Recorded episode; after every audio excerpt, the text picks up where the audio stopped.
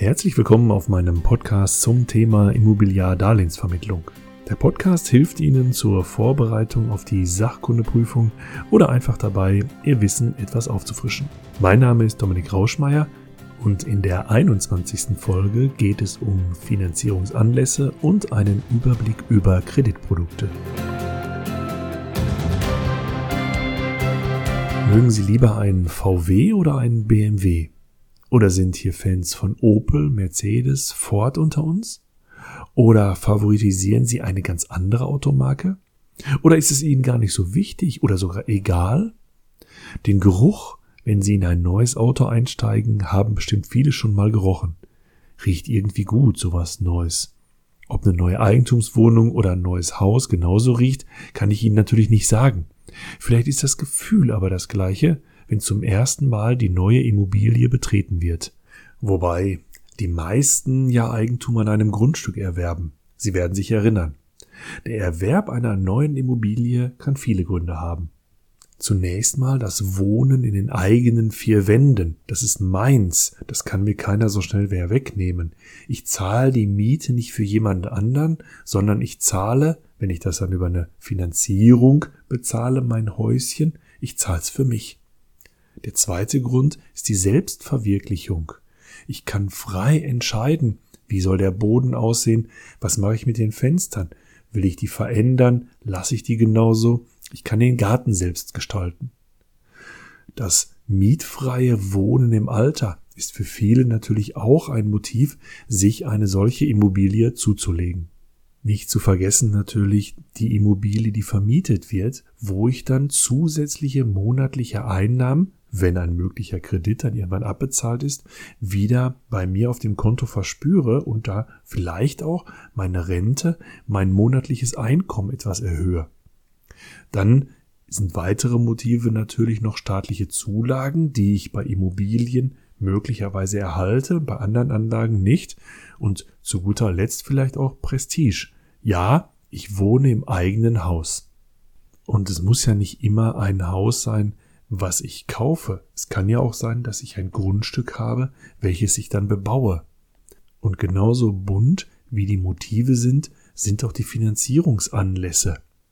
Gerade in der Immobiliendarlehensvermittlung haben wir ganz viele verschiedene Wünsche, die an uns herangetragen werden. Ich möchte eine bestehende Immobilie kaufen.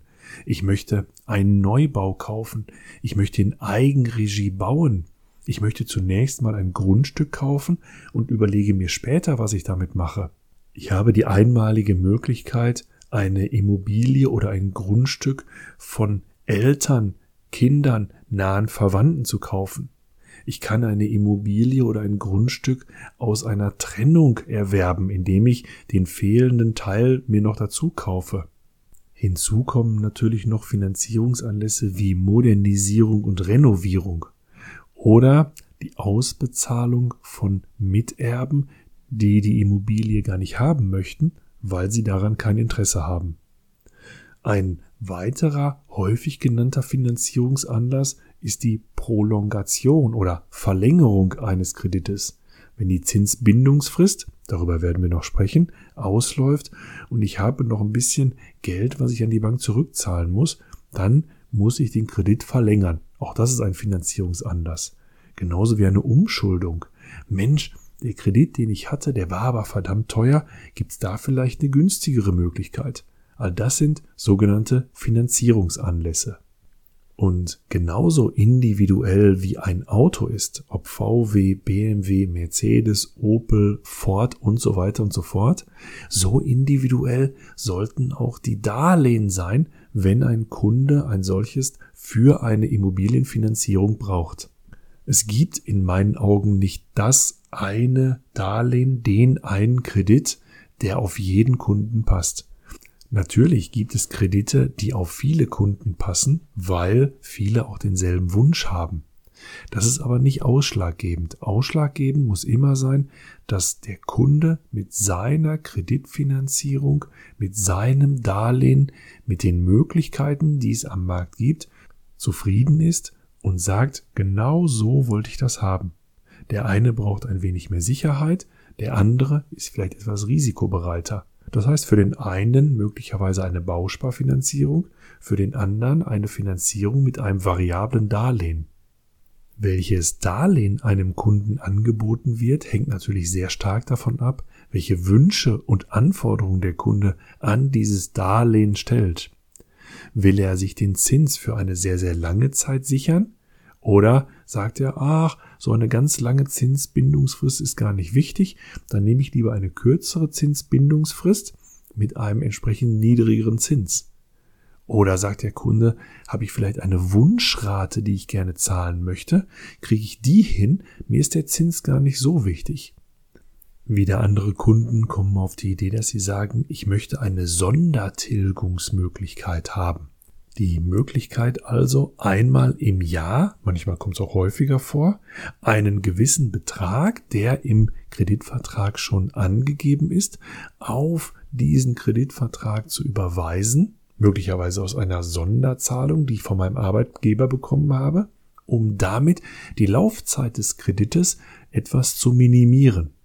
Zum Teil höre ich auch Wünsche von, ach, Herr Rauschmeier, wäre es auch möglich, ich weiß ja nicht, was in den nächsten 20, 25 Jahren passiert, dass ich den Tilgungssatz verringern kann. Das heißt, dass meine Rate während der Laufzeit auch etwas sinkt.